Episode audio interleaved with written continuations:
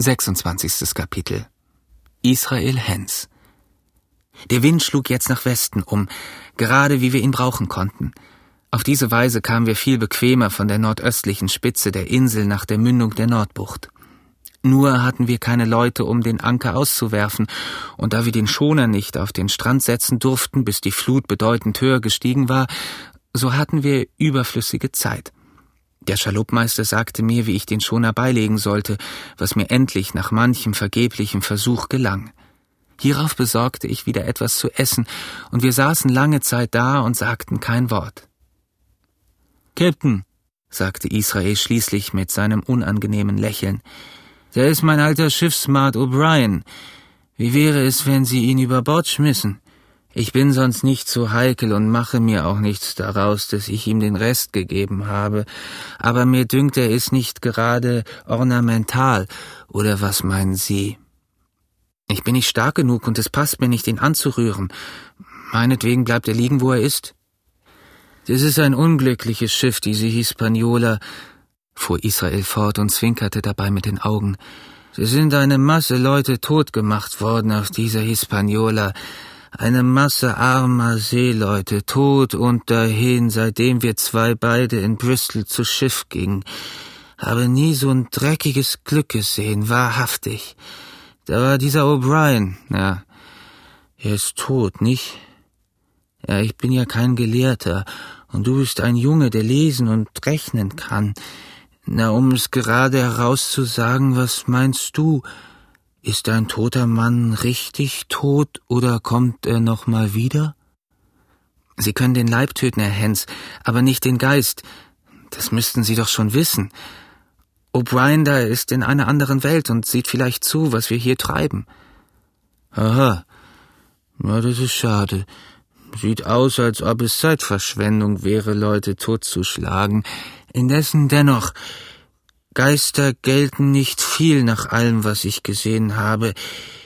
Ich will es auf die Geister ankommen lassen, Jim. Aber danke für die Auskunft. Möchtest du nun so gut sein, mal in die Kajüte hinunterzugehen und mir ein...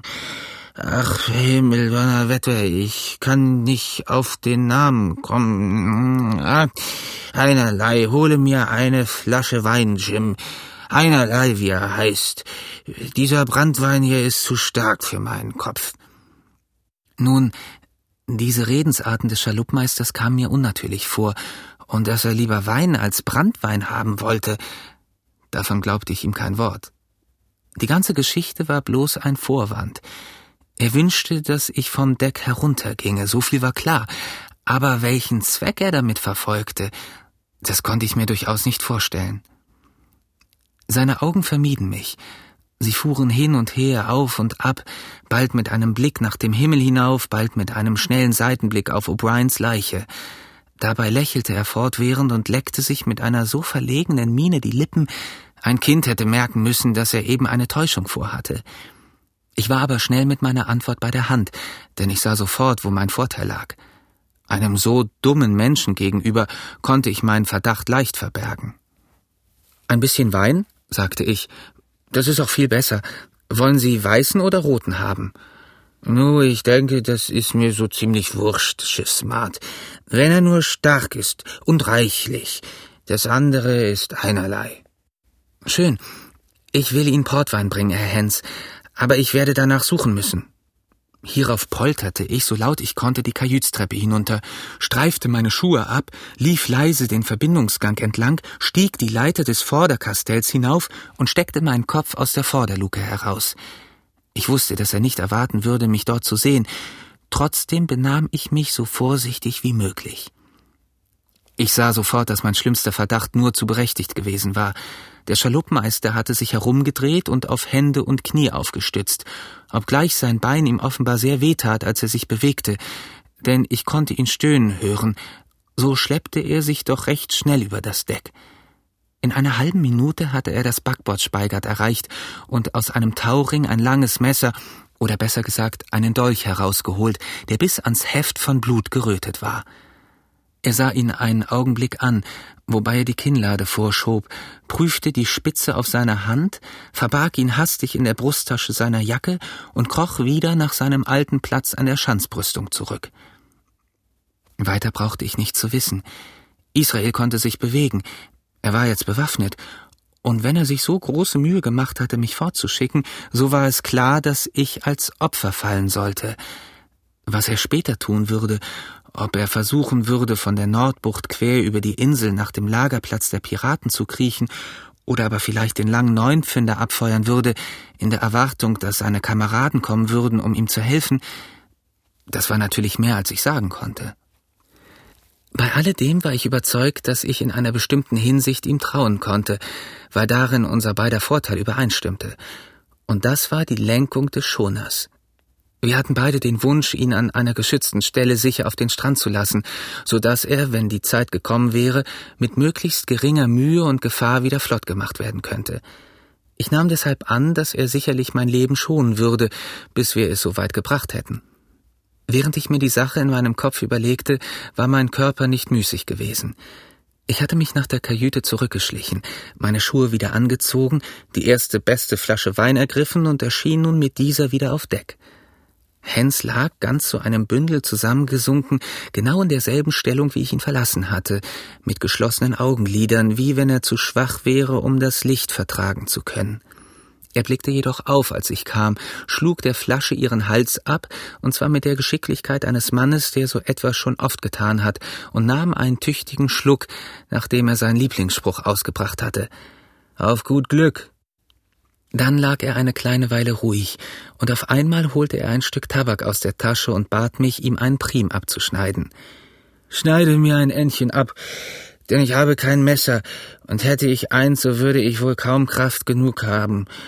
Oh, Jim, Jim, ich bin wohl böse ausgerutscht. Schneid mir ein Primchen ab, wird wohl das letzte sein, denn ich bin auf dem Marsch in die Ewigkeit, daran ist nicht zu zweifeln. Na, ich will Ihnen etwas Tabak abschneiden, aber wenn ich an Ihrer Stelle wäre und glaubte, dass es schlecht mit mir stände, dann würde ich mich ans Gebet halten als ein rechter Christenmensch. So? Na, sage mir doch, warum? Warum? rief ich. Gerade in diesem Augenblick haben Sie nach dem Toten gefragt. Sie haben die Treue gebrochen. Sie haben in Sünden und Lügen und Blut gelebt. Ein Mensch, den Sie getötet haben, liegt in diesem Augenblick zu Ihren Füßen. Und Sie fragen mich, warum? Bei Gottes Gnaden, Herr Hens, darum. Ich sprach etwas hitzig, denn ich dachte an den blutigen Dolch, den er in seine Tasche gesteckt hatte und mit dem der Bösewicht mir den Garaus zu machen gedachte. Israel nahm einen großen Schluck Wein und sagte dann mit ganz ungewöhnlicher Feierlichkeit Dreißig Jahre lang habe ich die Meere befahren, habe Gutes und Böses gesehen, Besseres und Böseres, schön Wetter und Schlechtes, habe Hungersnot erlebt und Wassermangel, mit Messern ist gestochen worden und was nicht sonst noch alles. Nun, ich sage dir das. Ich habe noch nie gesehen, dass von Güte etwas Gutes kommt. Wer zuerst zuschlägt, das ist mein Mann. Und tote Hunde beißen nicht. Das ist meine Meinung. Amen. So sei es. Und nun hör mal, fuhr er in einem ganz anderen Tone fort. Wir haben jetzt von diesem dummen Zeug genug gehabt. Das Wasser ist jetzt hoch genug. Sie brauchen bloß meine Befehle auszuführen, Captain Hawkins, und wir segeln glatt in die Bucht hinein und damit fertig. Wir hatten alles in allem kaum zwei Meilen zu segeln. Aber das Schiff zu steuern war nicht so einfach, denn die Einfahrt zu diesem nördlichen Ankergrund war nicht nur schmal und seicht, sondern lief außerdem in der Richtung von Osten nach Westen so dass der Schoner vorsichtig gesteuert werden musste, um hinein zu gelangen.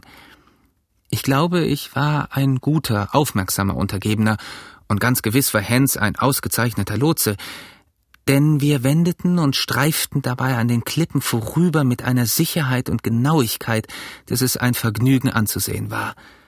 Kaum waren wir zwischen den beiden Vorsprüngen der Landspitzen hindurch, so waren wir dicht von Land eingeschlossen. Die Küsten der Nordbucht waren ebenso dicht bewaldet wie die des südlichen Ankerplatzes, aber die Wasserfläche war länger und schmäler.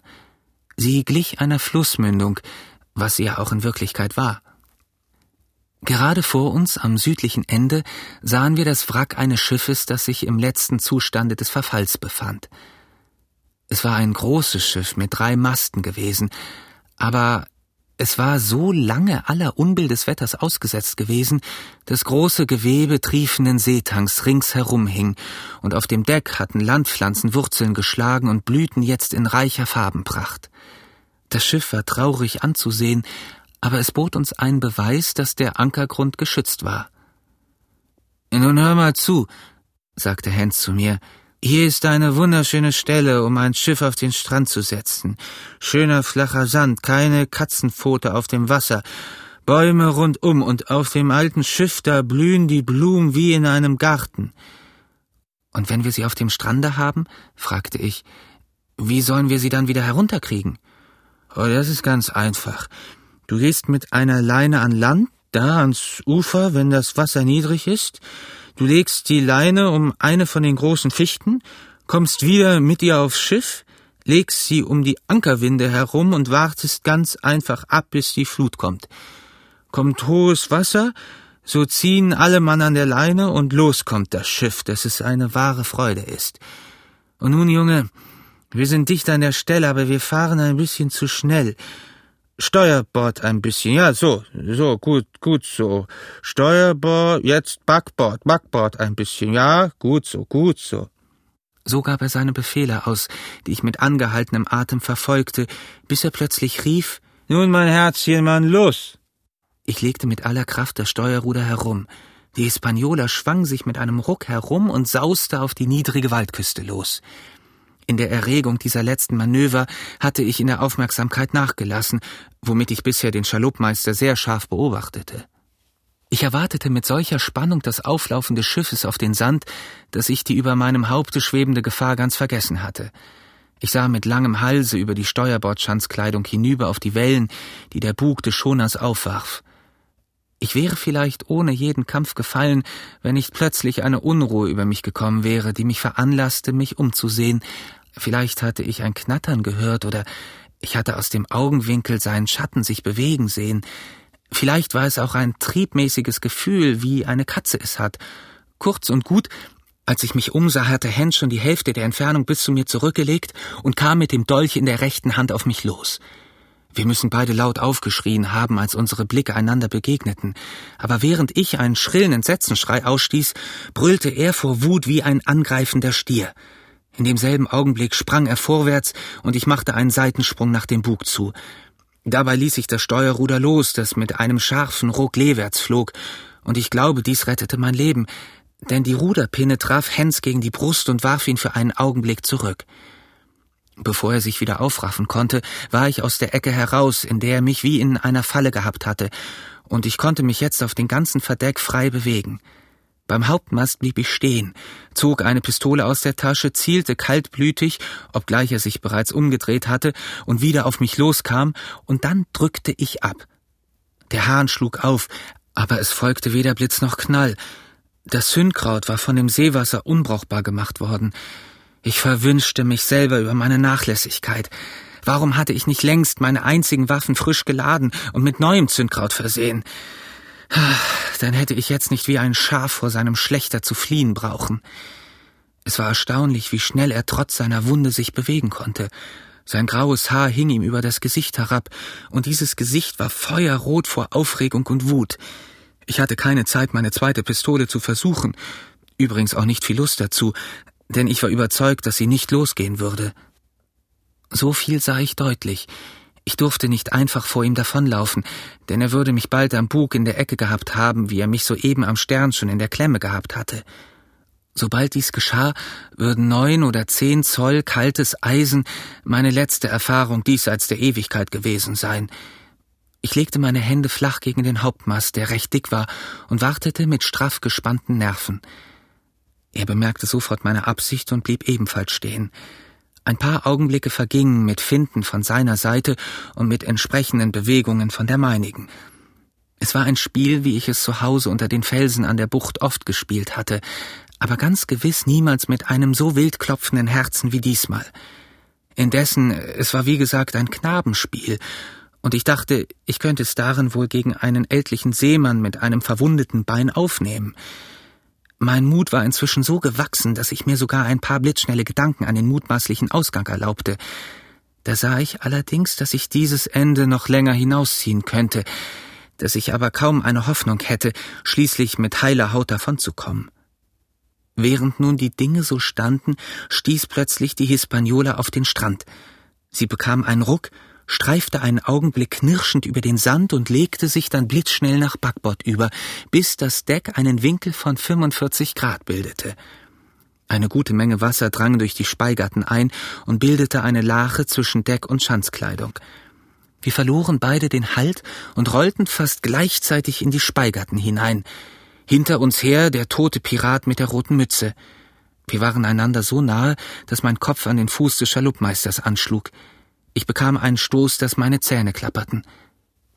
Trotz diesem Stoß war ich aber zuerst wieder auf den Beinen, denn Hans musste sich erst von der Leiche losmachen. Infolge der schrägen Lage des Schiffes konnte ich auf dem Deck nicht mehr laufen. Ich musste einen anderen Rettungsweg finden, und zwar augenblicklich, denn mein Feind war unmittelbar bei mir. Schnell wie ein Gedanke sprang ich in die Besanwanden hinein, klomm Hand über Hand hinauf, ohne einen Atemzug zu tun, bis ich auf der Rahe saß. Meine Schnelligkeit hatte mich gerettet, denn während ich hinaufkletterte, war Israels Dolch keinen halben Fuß unter mir vorbeigefahren, und da stand nun Israel Hens mit offenem Munde und sah zu mir hinauf. Ein Bild der Überraschung und Enttäuschung. Da ich jetzt einen Augenblick Zeit hatte, so schüttete ich unverzüglich neues Pulver auf die Pfanne meiner Pistole. Nachdem ich auf diese Weise eine Schuss fertig gemacht hatte, lud ich zur größeren Sicherheit die andere ganz frisch, nachdem ich die alte Ladung herausgezogen hatte. Als Hens dies sah, begann er zu merken, dass das Blatt sich gewandt hatte. Nach einem kurzen Zögern kletterte er selber schwerfällig, den Dolch zwischen den Zähnen, die Wanden hinauf. Es ging langsam, er hatte offenbar viele Schmerzen. Mit lautem Stöhnen zog er sein verwundetes Bein nach. Ich hatte in aller Ruhe meine Pistolen geladen, bevor er den dritten Teil der Strecke zurückgelegt hatte. Dann nahm ich eine Pistole in jede Hand und rief ihm zu Noch einen Schritt näher, Herr Hens, und ich schieße Ihnen eine Kugel vor den Kopf. Tote Hunde beißen nicht, wissen Sie? setzte ich mit einem Kichern hinzu. Er machte sofort Halt. Ich konnte ihm am Gesicht ansehen, dass er zu denken versuchte, und das ging so langsam und machte ihm offenbar solche Mühe, dass ich in dem Gefühl meiner Sicherheit laut auflachte. Er schluckte ein paar Mal, und ich sah ihm an seinem verdutzten Gesicht an, dass er etwas sagen wollte. Um sprechen zu können, musste er den Dolch aus dem Munde nehmen, sonst aber rührte er kein Glied. Endlich sagte er Jim, ich rechne, wir haben uns alle beide festgefahren, du und ich, und werden einen Vergleich schließen müssen. Ich hätte dich gekriegt, wenn nicht der Stoß gekommen wäre. Aber ich habe ja nun mal kein Glück. Und ich rechne, ich werde die Flagge streichen müssen. Und das ist ein hartes Ding für einen alten, seebefahrenen Schaluppmeister einem Jüngelchen gegenüber, wie du's bist, Jim. Seine Worte waren für mich eine Wonne, und ich lächelte und war so eitel wie ein Hahn auf einer Gartenmauer. Da warf er plötzlich seine rechte Hand über die Schulter, etwas schwirrte wie ein Pfeil durch die Luft, ich fühlte einen Schlag und dann einen scharfen Schmerz, und siehe, ich war mit der Schulter an den Mast gespießt. In dem fürchterlichen Schmerz und in der Überraschung des Augenblicks, ich kann kaum sagen, dass ich es mit freiem Willen tat, und sicherlich habe ich nicht gezielt, gingen meine beiden Pistolen los, und beide fielen mir aus den Händen. Sie fielen nicht allein. Mit einem erstickten Schrei ließ der Schaluppmeister die Wanden los und stürzte rücklings ins Wasser.